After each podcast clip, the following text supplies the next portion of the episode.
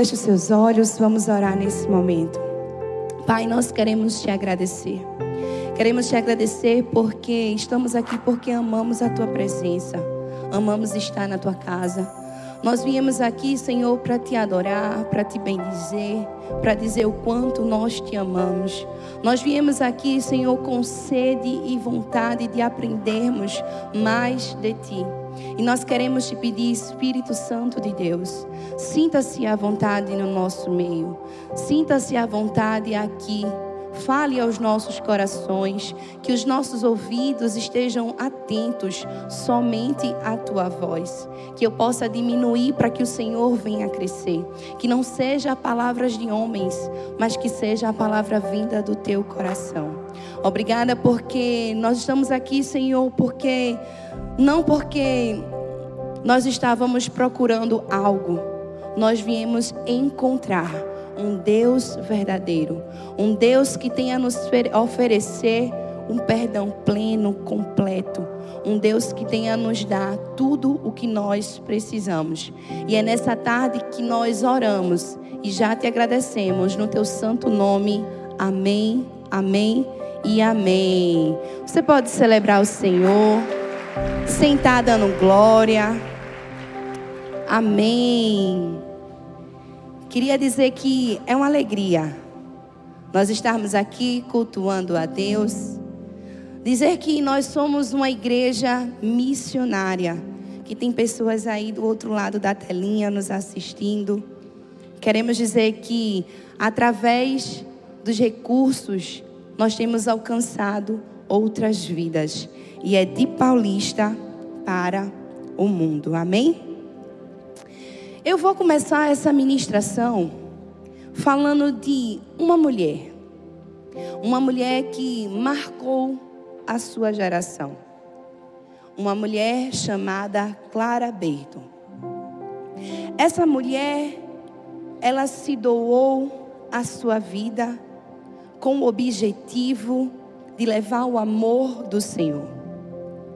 Ela fundou a Cruz Vermelha aos 51 anos de idade. Ela estava disposta a oferecer abrigo, a oferecer sustento a todas as pessoas que precisavam de um conforto, a todas as pessoas que precisavam de alguma ajuda em uma situação de vulnerabilidade, seja numa guerra, aos 70 anos, 77 anos, ela foi para Cuba numa guerra entre os hispanos e os americanos. Ela estava ali disposta a cumprir o propósito que Deus tinha chamado para sua vida. E ela fez isso ao longo da sua velhice. E ela morreu aos 91 anos, cumprindo o propósito que Deus havia colocado em seu coração. Antes de morrer, já velha, uma amiga chegou para Clara e disse para ela: Clara, você lembra da ofensa que um dia foi proferida para você? Você lembra daquela pessoa que te magoou? Clara respondeu: Não. Eu me lembro nitidamente de ter esquecido essa ofensa. Clara, ela estava simplesmente nos ensinando o que significava o perdão total. Ela tinha escolhido esquecer daquele que um dia havia lhe magoado. Ela entendia que existia um propósito maior, existia algo maior e que uma ofensa não poderia impedir, travar de ela cumprir o propósito que Deus tinha colocado em seu coração. E é justamente sobre isso, sobre o perdão total, que nós vamos aprender nessa tarde. E não tem como eu falar de perdão, se não compartilhar com você a palavra do Senhor quando Jesus encontra Pedro, lá em Mateus 18, nos versículos 21 e 22. Quando Pedro se aproxima do Senhor, ele diz: Senhor, até quantas vezes pecará o meu irmão contra mim e eu lhe perdoarei? até sete? Jesus lhe disse: Não te digo que até sete, mas setenta vezes sete. Essa passagem nos ensina da importância do perdão. Um perdão completo, um perdão total. Jesus estava nos ensinando que não se tratava de perdoar em apenas um momento. E ele estava utilizando de uma linguagem hebraica que significava infinito. Quando Jesus disse a Pedro que era 70 vezes 7, era todos os dias. Ele estava nos ensinando que o perdão, ele precisa ser diário, contínuo, sem limites. Jesus estava dizendo a Pedro: Pedro, perdão é sempre, não tem como contar. Perdão nós precisamos oferecer quantas vezes for preciso. E quando nós falamos de perdão, não estamos dizendo que perdão seja tolerar ou deixar de lado uma ofensa. Mas a verdade, o perdão é um ato de amor, é um ato de compaixão e misericórdia. Perdoar é você esquecer por completo de toda ofensa. Jesus estava nos ensinando que é sem limites. Perdoar é contínuo, não para. Constantemente devemos buscar o perdão. E quando nós falamos de perdão, talvez você esteja aí no seu lugar se questionando e até se perguntando: não é tão fácil assim perdoar. É verdade, não é fácil perdoar. Mas nós precisamos entender que não é na nossa força, é nós confiando em Deus, colocando no Senhor a nossa amargura, a nossa angústia e pedindo para que Ele nos ajude nesse momento. Porque um perdão liberado é a cura de um relacionamento. Perdoar é difícil. Perdoar às vezes vai doer. Mas, mas o perdão ele é necessário. E quando falamos de perdão, isso me lembra uma outra passagem em que Jesus ensinou acerca de um acontecimento entre um homem que devia muito dinheiro ao seu patrão. Eu não sei se você lembra, mas eu vou te contar resumidamente o que essa passagem diz. A Bíblia fala que esse rei estava um dia recebendo todos os seus servos a quem lhe devia algo. Foi quando entrou um servo que devia muito ao seu rei. E ele disse que a dívida dele era tão grande que ele deveria que pagar essa dívida com a sua vida, com a vida da sua família e dos seus entes. Aquele servo, quando escutou a sentença daquele rei, implorou e disse: Rei, eu te imploro, perdoe a minha dívida.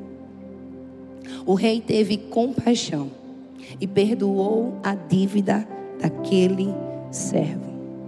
Mas a Bíblia também relata nas passagens, nos próximos versículos, que aquele servo, quando estava saindo, se deparou com outra pessoa a quem lhe devia. Prontamente, aquele servo em que a dívida havia sido perdoada, falou para o outro que devia: Ei, pague a minha dívida. O outro servo implorou e disse: Por favor, perdoe a minha dívida. Aquele servo ignorou e disse que você será preso e irá pagar por tudo aquilo que você me deve. As pessoas que viram aquele acontecimento correram e foram falar com o rei. Disseram: Olha, rei, aquele servo a quem tu perdoou, ele não conseguiu perdoar o outro que devia. O, o rei ficou furioso, entristecido, mandou chamar o servo. E quando chegou o servo, perguntou: Você esqueceu do perdão que eu te dei? Você não consegue repassar isso para outra pessoa? E ele fez o que ele havia dito, queria fazer com aquela outra pessoa. Ele foi preso, foi condenado.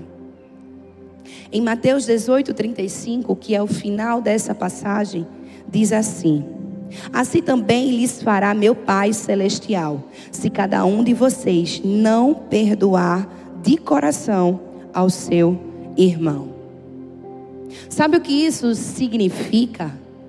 Que se nós sonegarmos perdão, nós também não seremos perdoados.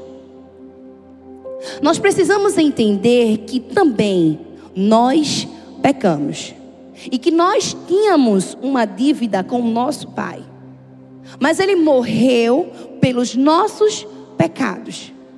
Você consegue entender que o perdão em que o rei havia dado àquele servo deveria ser algo que deveria ser entendido por aquele servo? Isso nos ensina que se a gente nega um perdão, nós também deixaremos de ser perdoados. Mateus 18, 35. Se os nossos pecados forem todos perdoados, como podemos recusar perdoar alguém que nos magoou? Se um dia Jesus perdoou todos os nossos pecados, como é que nós não conseguimos perdoar alguém que nos magoou? Você consegue entender a incoerência dessa frase quando a gente não faz aquilo que Deus nos ensina a fazer? Perdoar não é uma opção.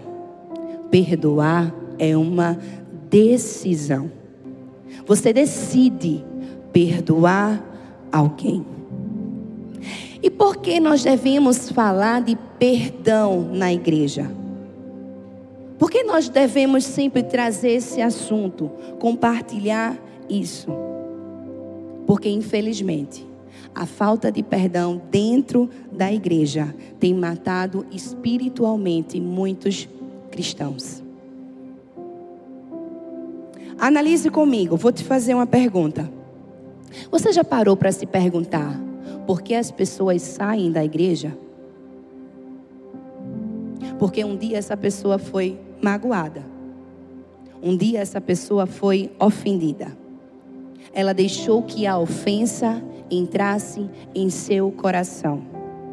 Não liberou o perdão e, por consequência, saiu da igreja.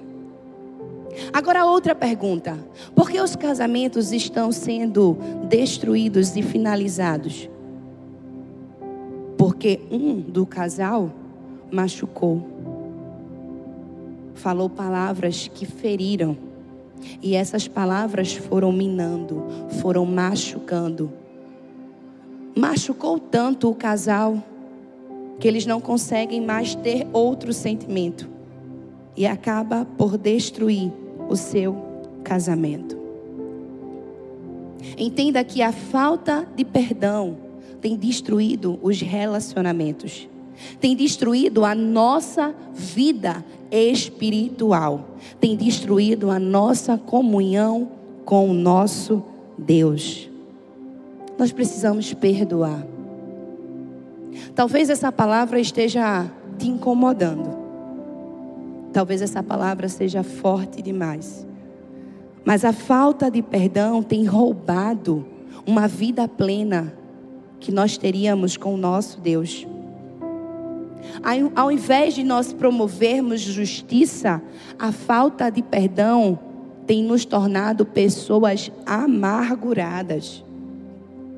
E a palavra nos adverte lá em Hebreus 12, 14 15, que diz assim: Esforcem-se para viver em paz com todos e para serem santos. Sem santidade ninguém verá o Senhor. Cuide para que ninguém se exclua da graça de Deus. Que nenhuma raiz de amargura brote e cause perturbação, contaminando os muitos. Nós precisamos entender a importância de perdoar. Perdoar não é minimizar ou passar a mão naquilo que aconteceu. Perdoar é liberarmos um fardo que está sendo carregado. É liberar a pessoa que está devendo a nós. Perdoar não é desculpar uma ofensa ou um erro. A palavra perdoar na Bíblia, no grego, significa abrir mão, deixar ir. É exatamente assim que nós precisamos fazer na nossa vida. Nós precisamos deixar ir aquilo que tem nos aprendido, aquilo que tem nos aprisionado na amargura. Nós precisamos deixar ir. E o que eu acho mais incrível é que a palavra do Senhor nos ensina. E você fala isso quase que sempre, quando você ora ao Pai Nosso. Quando você está lá meditando no Pai Nosso e a palavra do Senhor diz: Perdoa-nos os nossos pecados, pois nós mesmos também perdoamos a todo aquele que está em dívida conosco. Você fala isso. O problema é que não vivemos isso. O problema é que nós só conseguimos olhar o problema do outro, a falha do outro, a dívida do outro. A gente é como aquele servo que, mesmo recebendo o perdão, não aprendeu com aquilo que havia vivenciado em sua própria vida. Quando a gente escolhe não perdoar, somos aquele servo que mais para frente não consegue liberar o perdão. E se eu falar dos benefícios do perdão, existem várias pesquisas que apontam os benefícios de você perdoar alguém. Primeiro, perdoar incondicionalmente pode fazer você viver mais. Segundo, perdoar te deixa menos nervoso. Terceiro, melhora a sua saúde em todos os sentidos, inclusive o sono. Quarto, pode trazer benefícios ao seu sistema imunológico. Como assim? Deixa eu falar só um pouquinho dessa pesquisa. Foi uma pesquisa de 2011 na Sociedade de Medicina Comportamental dos Estados Unidos. Descobriu que os portadores do vírus do HIV, que perdoavam de verdade alguém que havia magoado apresentava um maior nível de células CD4 consideradas positivas para o seu tratamento imunológico. Eu poderia compartilhar com você inúmeros motivos, justificativas e benefício em você liberar o perdão. O problema é que quando não liberamos o perdão, nós adoecemos. E eu não estou falando apenas de uma morte física, mas uma morte espiritual, psíquica, moral. A falta de perdão tem matado os nossos sonhos, os nossos projetos, as nossas perspectivas, tem nos freado tem deixado que a gente não viva aquilo que Deus preparou para a nossa vida. O perdão, ele é uma das causas das doenças psicossomáticas, como depressão, ansiedade, pânico, câncer, doença cardíaca, entre outras, relacionadas à falta do perdão. Mas sabe o que nos enche de esperança? É saber que o nosso Jesus, ele tem a resposta para tudo isso. Lá em Efésios 4, 26. Não se ponha o sol sobre o seu ressentimento. Era Jesus dizendo: Olha, o antídoto para tudo isso é o perdão. A chave para tu se livrar de tudo isso, dessa doença, que está te amargurando é o perdão. O perdão é o remédio, é a chave. Então, o que é que a gente pode fazer para viver uma vida perdoando totalmente? Primeiro, examine a si mesmo. 1 Coríntios 11, 31 e 32, a palavra do Senhor diz assim: Se examinássemos a nós mesmos, não seríamos julgados dessa maneira. Mas, quando somos julgados pelo Senhor, estamos sendo disciplinados para que não sejamos condenados com o mundo. Talvez até agora você estava pensando que nós falaríamos apenas de quem te machucou. Mas eu preciso te dizer que não é só sobre quem te machucou ou as pessoas que te feriram. Para que você receba o verdadeiro perdão, você precisa liberar.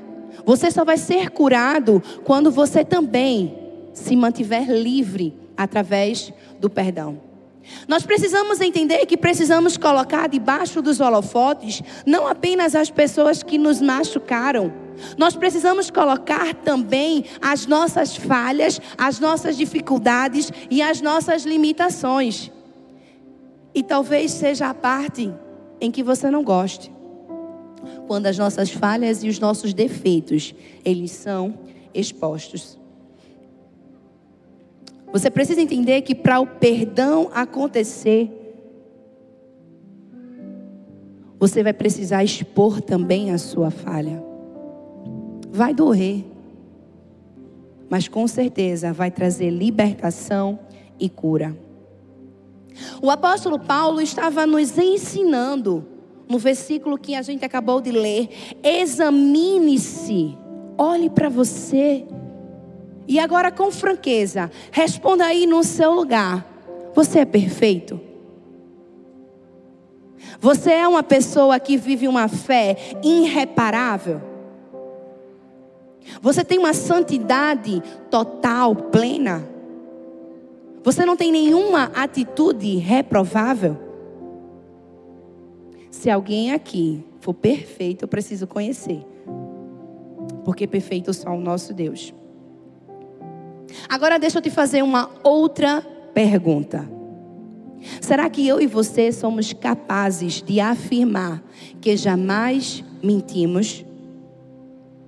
Que nunca fizemos nada de errado? Em nenhum momento deixamos que o pecado tomasse conta do nosso coração, das nossas ações e das nossas palavras? E em consequência magoamos alguém?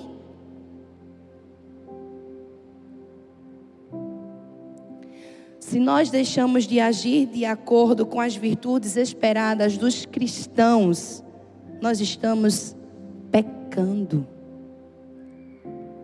A palavra do Senhor diz: obedece a todas as leis, exceto uma, torna-se culpado de desobedecer a todas as outras. Tiago 2,10. A palavra do Senhor estava dizendo: se você obedece a todas as leis e somente uma você não obedece, você continua desobedecendo todas. Diante de Deus não tem como você obedecer dez leis e uma você não obedecer. Para Deus você não obedeceu. Não existe um menor ou um maior. Todos nós sem excluir ninguém. Somos falhos, somos pecadores, erramos e precisamos reconhecer o nosso pecado. Ninguém aqui é melhor do que ninguém, maior do que ninguém, menor do que ninguém. Todos nós somos culpados e somente o sangue de Cristo que nos purifica. Somente o Senhor. E por que você está dizendo isso, pastora? Porque você está dizendo que todos nós somos culpados? Porque nós precisamos fazer uma autoanálise na nossa vida. Antes da gente querer apontar o erro do outro, alguém que nos machucou, nós precisamos nos examinar, olhar para dentro de nós mesmos, olhar para a gente e fazer uma autoanálise. Nós não temos o direito de não perdoar quem nos feriu ou quem nos magoou, se nós somos os primeiros a fazer isso com alguém. Nós não temos esse direito, porque nós também, além de magoarmos alguém, nós estamos magoando e entristecendo o nosso Deus. Nós não temos o direito de negar o perdão a alguém quando Deus já nos concedeu. Talvez você fez algo para alguém que você não está sentindo, não está doendo em você. Mas você consegue perceber que antes de doer em alguém e machucar alguém, você já machucou o seu Deus? Você já entristeceu o seu Deus? Deus nos trouxe nessa tarde para entendermos que eu e você precisamos do perdão de Cristo. Nós dependemos do sangue de Cristo, porque só Ele nos justifica, só Ele nos dignifica. E o que você quer dizer, pastora? Nós estamos no mesmo barco. A palavra do Senhor, ela nos adverte da nossa natureza humana. Que antes de pensarmos em fazermos o bem, o mal nós já praticamos. O apóstolo Paulo, ele expressava isso. Quando eu penso em fazer o bem e o mal, eu já pratiquei. Então é para mim e para você essa palavra. Se examinar, olhar para dentro de nós mesmos, fazermos uma autoanálise. Nós temos que parar de apontar o dedo e achar que somente o outro nos magoou. E eu não estou dizendo que não existem pessoas ruins. Sim, existem. Existem pessoas ruins. Existem pessoas que realmente fazem coisas ruins. Mas não cabe a mim e a você. Nós temos que orar a Deus e pedir para que Deus nos faça olhar essa pessoa de uma maneira diferente. E tem um homem, um escritor norte-americano, que ele estava passando por essa mesma situação onde ele via as pessoas e ele sentia repulso por aquilo que as pessoas haviam feito. E ele fez uma oração a Deus, e essa oração dizia: Deus, me ajude a ver as pessoas como alguém, não ver como alguém repulsivo, mas como uma pessoa sedenta. Quanto mais esse homem orava e pedia para que Deus ajudasse ele a enxergar as pessoas, não com um olhar de reprovação, mas com um olhar de se colocar no lugar da outra pessoa, mais ele se sentia perto dessas pessoas.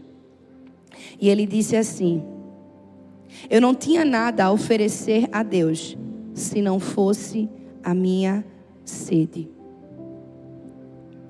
Aquele homem sabia verdadeiramente como ter um coração perdoador, como se examinar a si mesmo, como olhar para a própria pessoa antes de apontar o dedo.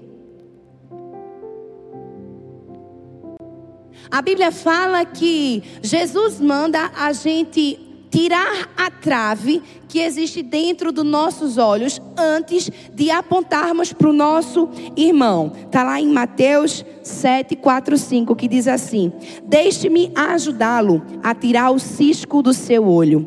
Se não consegue ver o tronco que está em seu próprio olho, hipócrita, primeiro livre-se do trono do tronco que está nos seus olhos, e então você verá o suficiente para tirar o cisco no olho do seu amigo.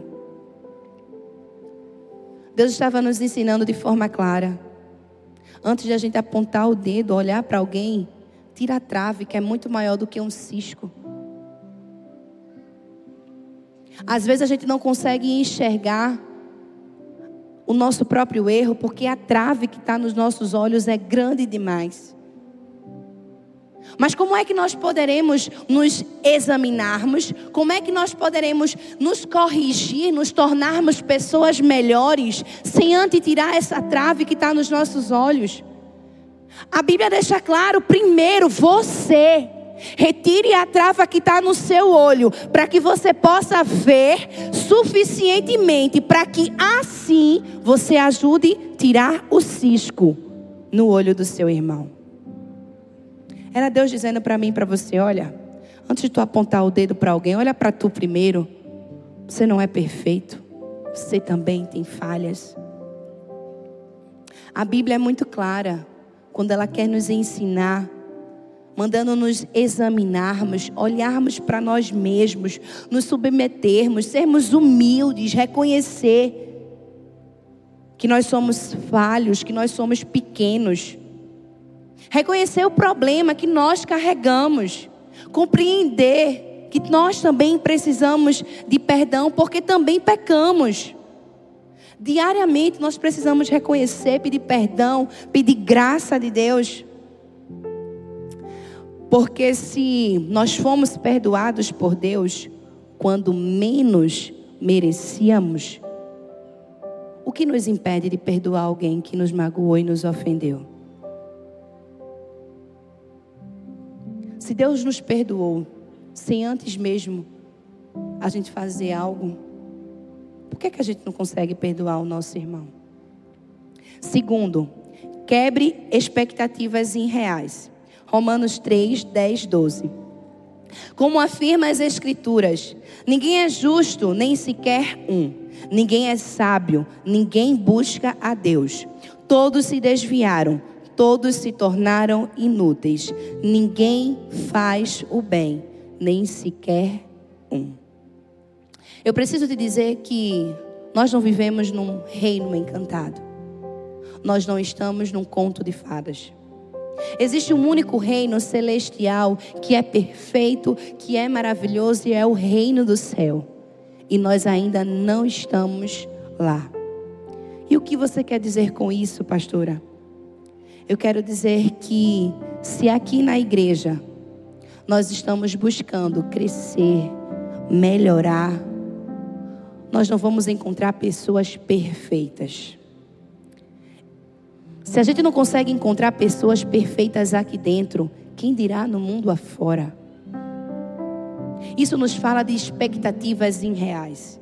Expectativas que nós geramos nas pessoas que não existem. Nós geramos expectativas tão surreais a respeito do nosso marido, a respeito da nossa esposa, dos nossos filhos, do nosso pai. Expectativa que nem mesmo as pessoas sabem que nós colocamos tantas expectativas nela. E sabe o que acontece? Quando essas expectativas não são atendidas ou não são igualadas da forma como a gente enxerga, essas pessoas acabam nos machucando. Ora, se quem botou as expectativas foi você, não foi ela. Paulo afirma: na mente quero de fato obedecer à lei de Deus, mas por causa da nossa natureza humana, somos escravos do pecado. Nós nascemos inclinados para o pecado. Nós precisamos entender que, infelizmente, nós precisamos lutar e guerrear todos os dias com o nosso pecado. Temos que entender que não podemos criar expectativas em pessoas humanas que erram e que são falhas, também como nós. Nós precisamos entender que precisamos aprender a lidar com as pessoas. E eu não estou falando que é esperar o pior delas, não, e nem o melhor. É aprender a lidar com como ela é, como aquela pessoa é, como Deus a criou. O nosso erro é querer criar expectativas em algo que não vai ser suprido. Aprenda uma verdade. Nós não temos o poder de mudar ninguém. Nós não conseguimos mudar ninguém. Quem muda é o sangue de Cristo que transforma a vida das pessoas. Amém. Nós precisamos entender que nós precisamos ter uma vida realista, de fato, como as coisas são. Não podemos chegar aqui na igreja e romantizar e dizer: ah, aqui tem pessoas maravilhosas, fofinhos, santos. Não! Aqui na igreja tem os piores, os pecadores, os traidores, aqueles que fornicam, aqueles que já roubaram algum dia. É essa visão que você precisa ter do reino, não a visão fictícia de que somos os melhores. Porque quando nós entendermos que aqui também tem pessoas iguais a nós, nós vamos compreender que nós também precisamos depositar nossa expectativa em Deus. Nós precisamos alinhar nossa expectativa em Deus. Nós precisamos, não podemos esperar perfeição dos outros quando nós não somos perfeitos. Só Deus é perfeito. Nós não podemos esperar constância dos outros quando nós não somos constantes. Só Deus é constante. Entre outras palavras, pare de cobrar aquilo que só Deus pode dar. Pare de olhar para o seu próximo e cobrar algo que nem você pode dar. Se alguém te magoou ou quebrou as expectativas que você gerou, perdoe. Ele é tão igual quanto você. Ele erra tanto quanto você. Ele é pecador tanto quanto você. Nós precisamos esperar coisas boas, não de homens, não de pessoas, mas de Deus. E a palavra do Senhor diz: somente em Deus, ó minha alma, espera silenciosa, porque dele vem a minha esperança. Você já, come, já parou para pensar quando Jesus veio ao mundo, o Messias? As expectativas que aquelas pessoas colocaram diante de Jesus. O nível de expectativa, eles pensaram: ah, é o Messias, agora ele vai nos tirar daqui de Roma, ah, ele vai estabelecer o seu reino aqui no nosso meio. Ah, eles criaram grandes expectativas. E o que foi que aconteceu? Nenhuma dessas expectativas foram cumpridas. E o que é que essas pessoas fizeram quando as suas expectativas no Messias não foram atendidas? Disseram: crucificam, crucificam, crucificam. O mais lindo dessa história é que Jesus, mesmo escutando, crucificam, crucificam, Jesus diz: perdoa, Senhor eles não sabem o que fazem. Quantas vezes nós estamos crucificando alguém por algo que nos fez e não aprendemos com o nosso Jesus que deveríamos perdoar? Jesus é o único que pode perdoar os nossos pecados. Jesus nos ensina isso. Se Ele nos ensina que precisamos perdoar, porque eu e você não conseguimos perdoar o nosso ente querido. Se ele nos ensina o verdadeiro perdão, porque eu e você não conseguimos perdoar o nosso irmão. Se ele nos ensina o verdadeiro perdão, que já nos deu de graça, sem ao menos pedirmos, porque eu e você não conseguimos colocar em prática. Quando as nossas expectativas são de fato baseadas na palavra de Deus, elas nunca deixarão de ser atendidas, porque o Senhor cumpre aquilo que diz. Terceiro, troque a ira por compaixão. João 17, 20 e 21 diz assim: Não te peço apenas por esses discípulos, mas também por todos que creram em mim por meio da mensagem deles. Minha oração é que todos eles sejam um, como nós somos um, como tu és em mim, Pai, e eu estou em ti. que eles estejam em nós, para que o mundo creia que tu me enviaste.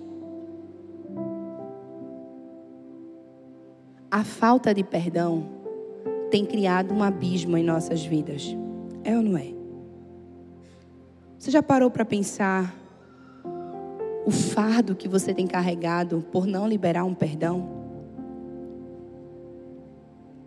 Esse texto que nós acabamos de ler fala de sermos um.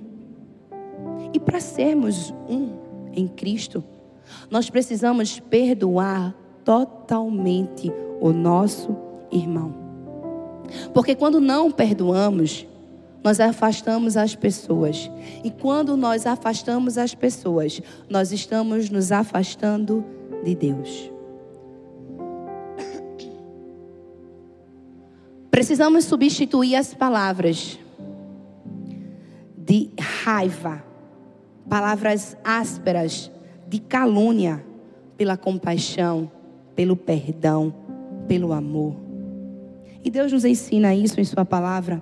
Livrem-se de toda amargura, raiva, ira, das palavras ásperas e da calúnia e de todo tipo de maldade. Aí ele diz: em vez disso, seja bondosos e tenham compaixão uns com os outros, perdoando-se como Deus os perdoou em Cristo. E agora? Livra de tudo que é ruim. Troca as palavras. Troca aquilo que é ira por compaixão. Troca tudo aquilo que é ruim pelo amor. E a Bíblia ensina Sejam bondosos e perdoe como Deus os perdoou em Cristo. Mais claro do que Jesus, impossível. Sabe qual é o nosso problema? É que a gente tem feito a Bíblia de um mero livro. O nosso problema é que nós não vivemos aquilo que a Bíblia nos ensina. Você consegue entender que Jesus era muito claro quando ele queria nos ensinar. O problema é que nós pegamos a Bíblia e tratamos como qualquer livro, que a gente lê, não aprende nada, fecha e continua. Como a transformação vai acontecer?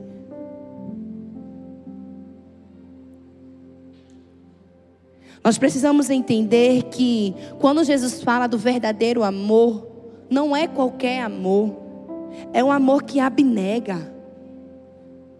É o amor que está disposto a se negar em prol do outro, em se doar pelo outro.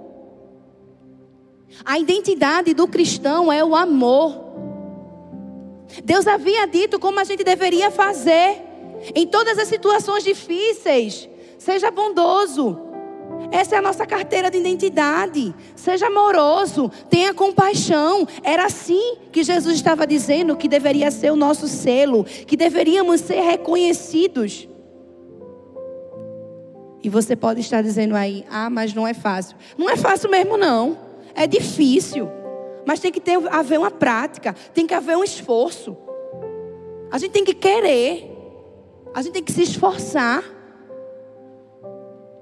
A Bíblia diz: se alguém afirma, amo a Deus, mas odeia o seu irmão, é mentiroso. Pois se não amamos o nosso irmão, a quem vemos, como poderemos amar a Deus, a quem não vemos? Ele nos deu esse mandamento: quem ama a Deus, ame também o seu irmão. 1 João 4, 20 e 21. Se você diz que ama a Deus, mas odeia o seu irmão, sinto lhe dizer, a Bíblia diz que você é mentiroso. E não estou te dizendo isso como uma afronta longe de mim. Eu estou dizendo aquilo que a palavra do Senhor diz. Ela está dizendo, é mentiroso.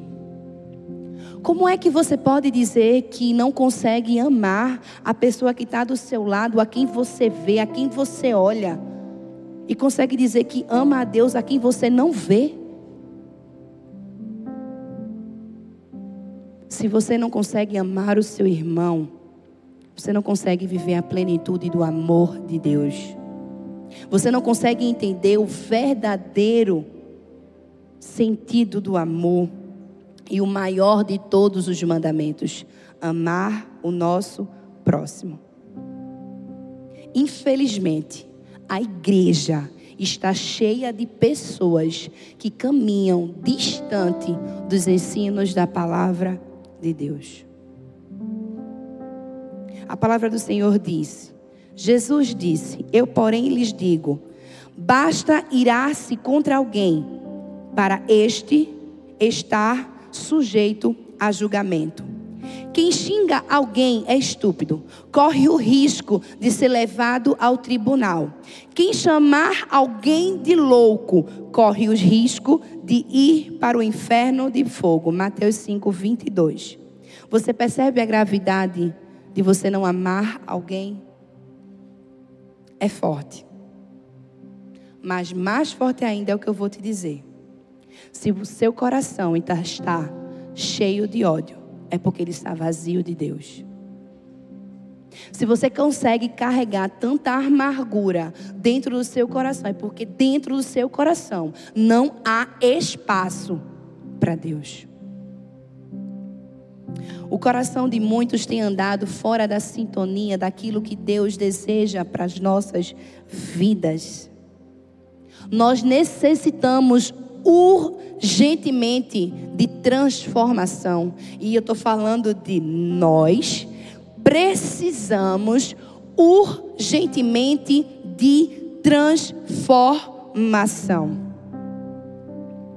Paulo ele era enfático, ele era claro, ele era objetivo quando ele falava que nós precisamos nos tornar humildes, nós precisamos reconhecer a nossa pequenez, nós precisamos parar de querer arrumar disfarce de pessoas perfeitas.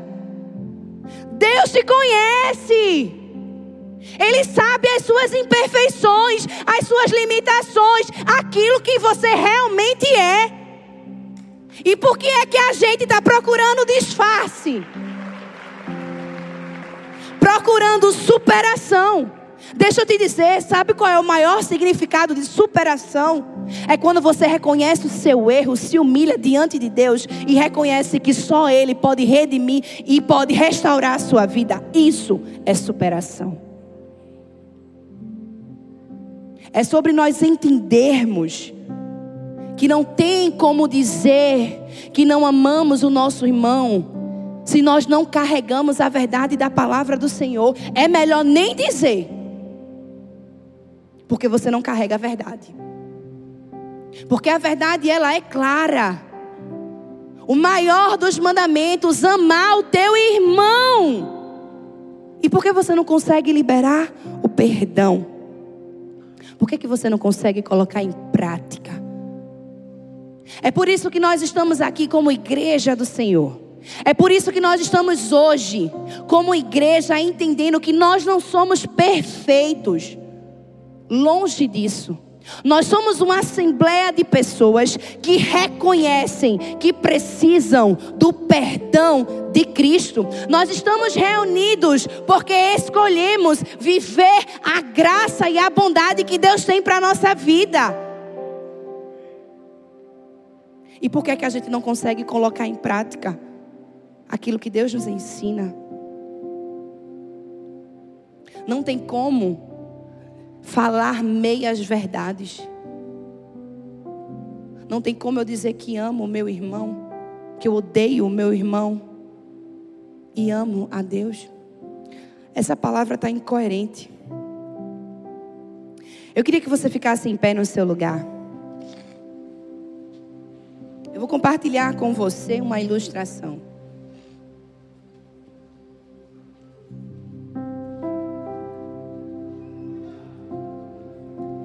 Certo dia, dois amigos decidiram viajar pelo deserto. Enquanto esses dois amigos viajavam, um deles se irritou e bateu no outro.